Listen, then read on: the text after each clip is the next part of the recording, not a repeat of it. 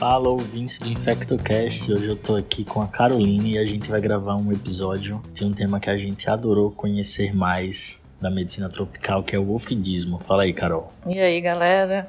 Então eu e Lina, a gente vai gravar, a gente está aqui direto de Santarém, Pará, no nosso estágio aí da residência de medicina tropical. A gente pode ter um pouquinho de contato mais com esse tipo de, de doença que a gente não vê muito em São Paulo, né? Muito raro, eu nunca tinha visto, pelo menos lá, e aqui a gente teve algum contato, então a gente vai tentar passar para vocês aí o que, que a gente aprendeu, o que, que a gente acha legal passar para todo mundo. A gente pede desculpa desde já por causa do áudio, né? Que a gente está gravando do celular do Lino, a gente veio com, com poucos recursos, inclusive eu com uma, balinha, com, uma, com uma malinha de mão só. Então a gente está sem o microfone, mas acho que vai dar para gravar aqui no celular. Pois é, pessoal. Então a gente vai falar hoje um pouquinho sobre as cobras, sobre os animais peçonhentos voltados para as cobras. Não vamos falar de escorpiões, de aranhas, de abelhas, nada disso. Vamos falar das cobras e depois a gente faz uns posts sobre os outros tipos de acidentes, tá? Então, falando sobre o ofidismo, é, nós temos aqui no Brasil quatro gêneros de cobras que têm importância médica. E a gente vai falar um pouquinho sobre como eles se apresentam, como é que a gente pode identificar cada uma dessas serpentes, né? É... Então, a Carolina falou que lá em São Paulo, pelo menos a gente na nossa residência, na HC, a gente vê muito pouco, de fato, é, acidente ofídico, porque isso depende muito de, das atividades dos pacientes que a gente atende e do local onde eles moram, né? Os acidentes ofídicos, eles geralmente estão ligados a pacientes que moram em áreas de mata, é, por exemplo, aqui na Amazônia, pacientes que trabalham com atividades que levam ao, a entrar na mata, extrativismo vegetal, caça, é, pacientes que trabalham em áreas de agricultura. Então isso tem muito, muita importância para que eles sejam expostos a cobras. Outras coisas é que tem uma uma exposição sazonal, depende muito do calor, da umidade, depende da época de chuva, para que os acidentes com cobras ocorram um pouquinho mais. Isso. Então, o Dino falou que são quatro tipos de. quatro gêneros né, de cobras de importância médica. E a gente divide, divide elas em duas famílias, né? Que é a família dos viperidais, que aí a gente vai ter o gênero do Botropus, que são as jararacas. A gente vai ter o gênero Crotalus, que seria a cascavel, e o gênero Lachesis, que seria a surucucu. E a família do Elapide, que aí a gente teria os gêneros Micrurus e o Leptomicru, Leptomicrus, né, que são as corais. As corais verdadeiras. Isso, tem as corais falsas e as verdadeiras. A gente vai falar um pouquinho nessa parte de identificação aí também.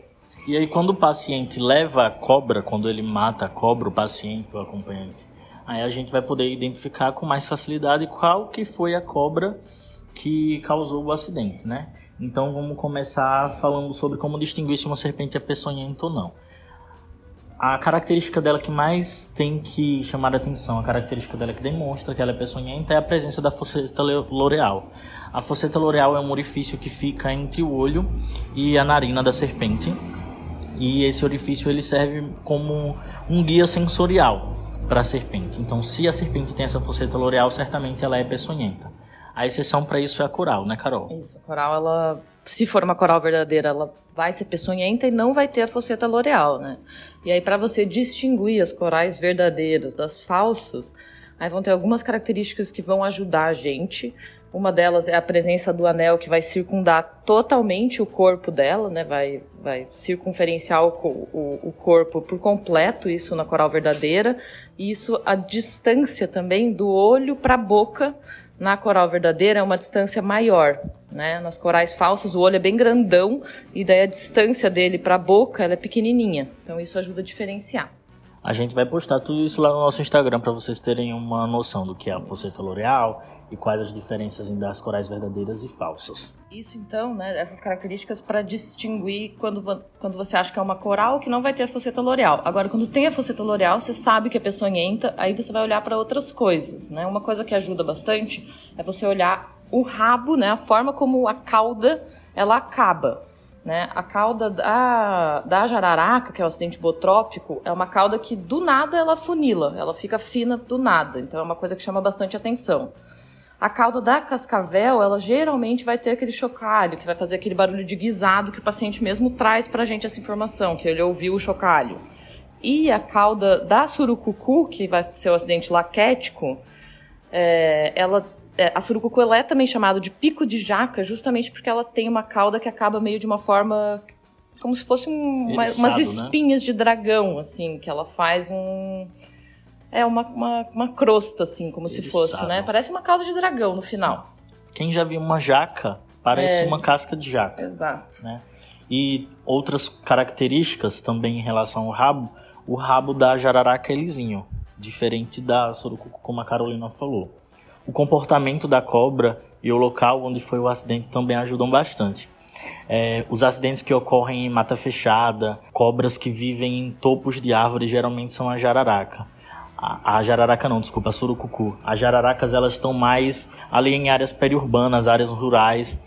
Então, por isso elas são as cobras que mais têm importância em termos de número de acidentes.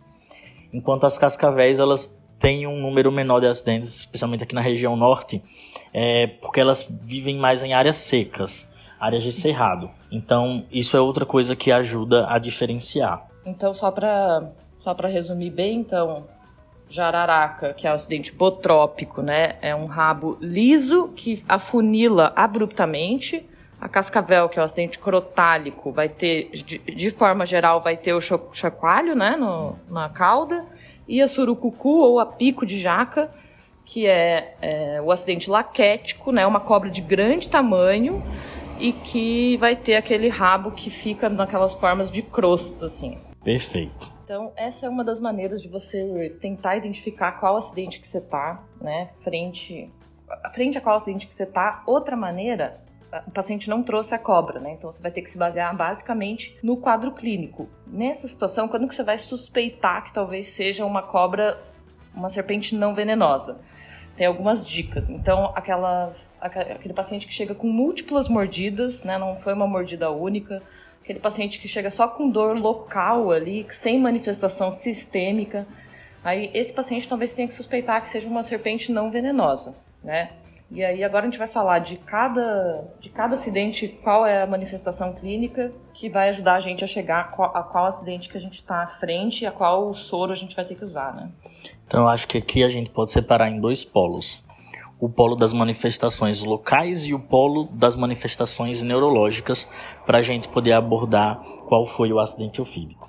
Começando pelas manifestações locais, aqueles pacientes que se apresentam principalmente com dor local e edema, tem dois tipos de acidente que a gente tem que prestar mais atenção, que são o acidente botrópico e o acidente laquético. Nesses casos de dor local, do acidente botrópico, o paciente tem ali uma picada geralmente única, que dói bastante, pode ter um sangramento leve ali local, edema, que a depender da extensão dele a gente vai classificar um acidente em leve, moderado, grave. É, podem ter sinais de rubor, calor. Sinais de infecção vão depender muito do tempo de chegada e da gravidade do paciente até o serviço de saúde.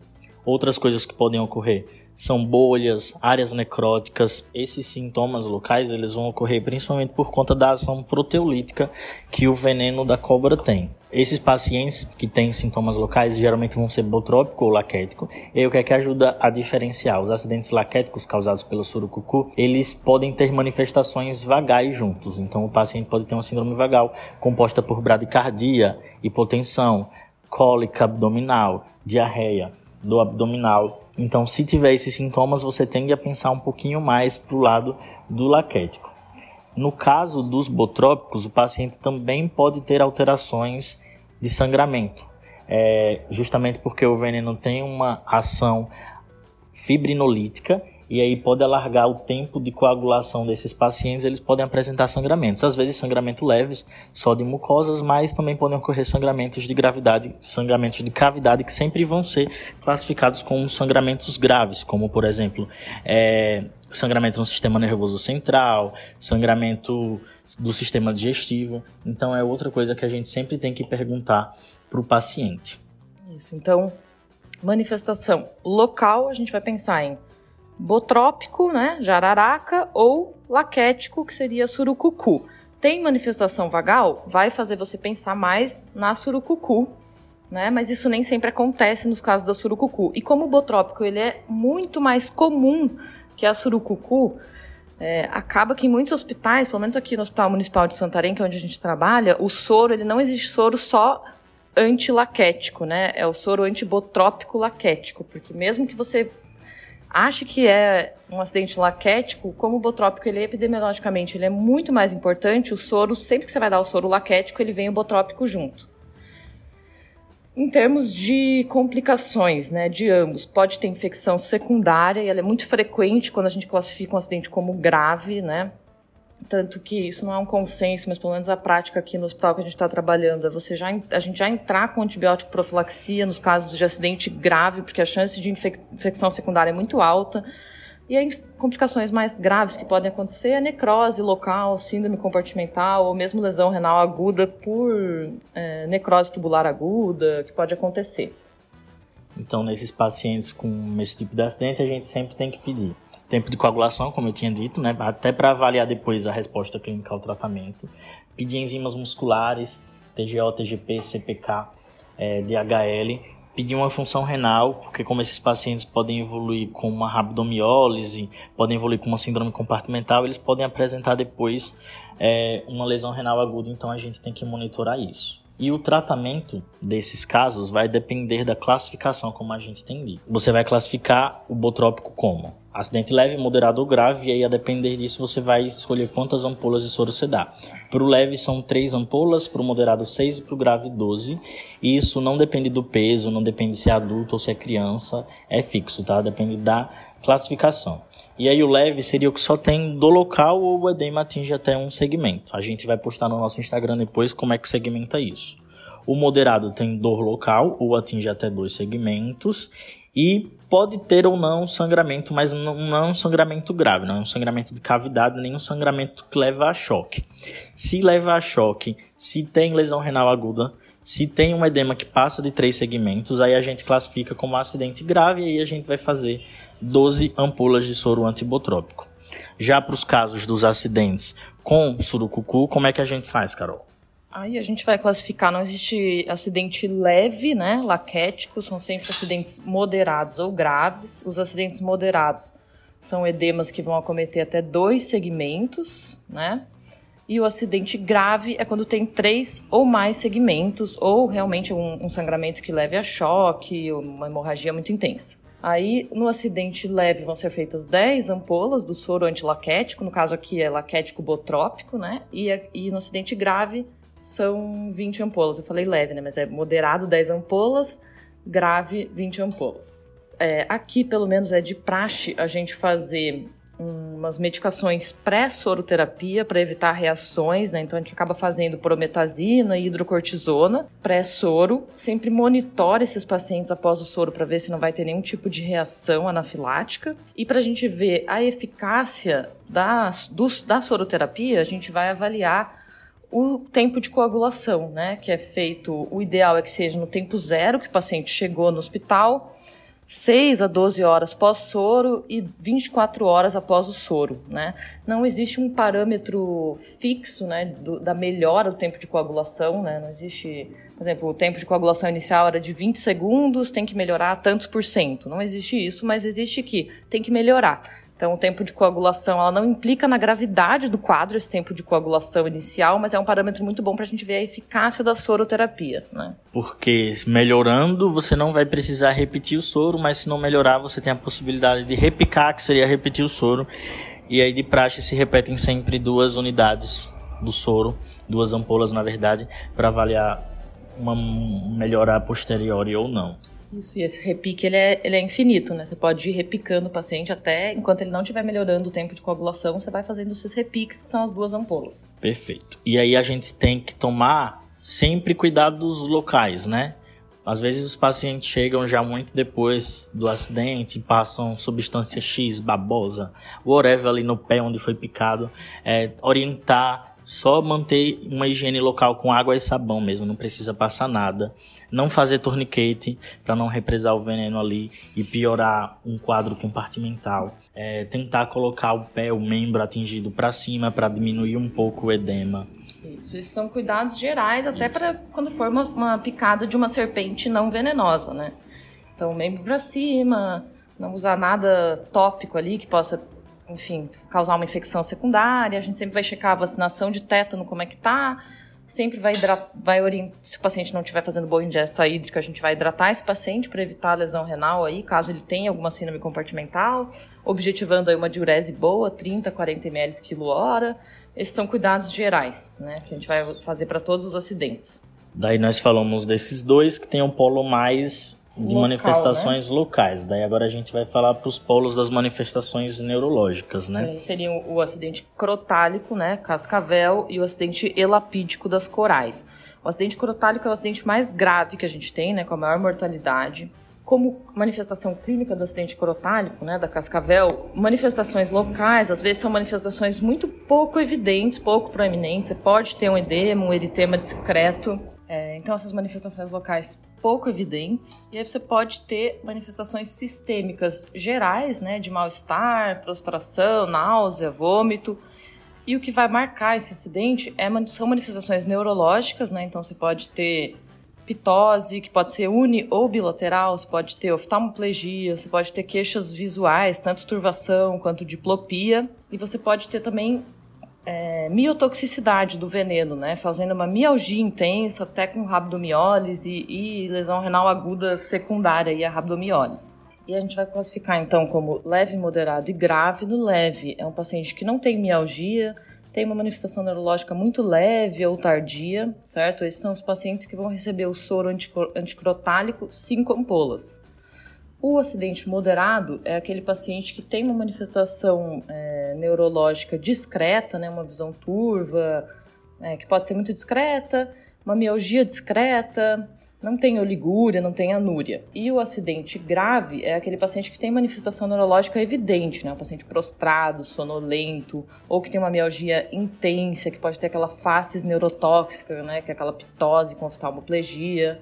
Esse paciente é o paciente que vai receber 20 ampolas. Então, são 5 ampolas no acidente leve, 10 no moderado e 20 no acidente grave, lembrando as mesmas, as mesmas medidas que a gente falou, medidas gerais para os outros, de membro elevado, checar a vacina de, de tétano, hidra, hidratação, objetivando uma diurese abundante. Isso vai ser feito para todos o soro, a gente faz também aqui ó, aquelas medicações pré-soroterapia para todos. Aqui a gente perde um pouco aquele parâmetro do tempo de coagulação, ele não serve aqui para acidente crotálico, né? Então, nosso parâmetro da eficácia do soro vai ser muito mais é, clínico, né? Melhora desses sintomas neurológicos, melhora da mialgia, melhora do, do, do aspecto da urina. E o repique ele, vai, ele pode ser feito da mesma forma, duas ampolas, se você vê que não está melhorando o aspecto geral aí do paciente, o aspecto clínico. O outro acidente que causa manifestação neurológica é o elapídico, mas é bem, bem pouco comum. Essas cobras têm um hábito mais subterrâneo, elas são um pouco mais intimidadas pela presença humana. Geralmente, quando elas são atacadas, é quando o humano mexe diretamente com ela e ela pica. Ela tem uma boca pequena, a presa dela não é tão anterior e não é articulada como uma das outras, então é mais difícil de elas inocularem o veneno. E aí, para a gente diferenciar ela do acidente crotálico, em geral ela não faz a miotoxicidade que o acidente crotálico faz, então são mais sintomas neurológicos puros. É, ela vai fazer um bloqueio pós-sináptico neuronal e aí ela vai cursar mais com manifestações neurológicas do tipo fraqueza muscular generalizada. Pode também causar tose, oftalmoplegia, o paciente pode ter dificuldade para deglutir e, nos casos mais dramáticos, evoluir com paralisia diafragmática e entrar em insuficiência respiratória. Então, em geral, o acidente elapídico ele é mais grave. Nos casos leves com ausência de sintomas, a gente não precisa fazer nenhum tipo de soro. Nos casos mais graves, a gente vai fazer nos casos graves, né, quando ele já manifesta sintomas, a gente vai fazer 10 ampolas de solo antielapídico. Então, acho que isso é um, um, geralzão aqui dos acidentes ofídicos. Vale lembrar que o último manual que a gente tem do Ministério da Saúde sobre acidentes de animais peçonhentos é de 2001. A gente tem, desde lá, vários manuais que foram lançados de, do, do Ministério da Saúde aí de cada estado. A gente se baseou neles aí para fazer esse episódio.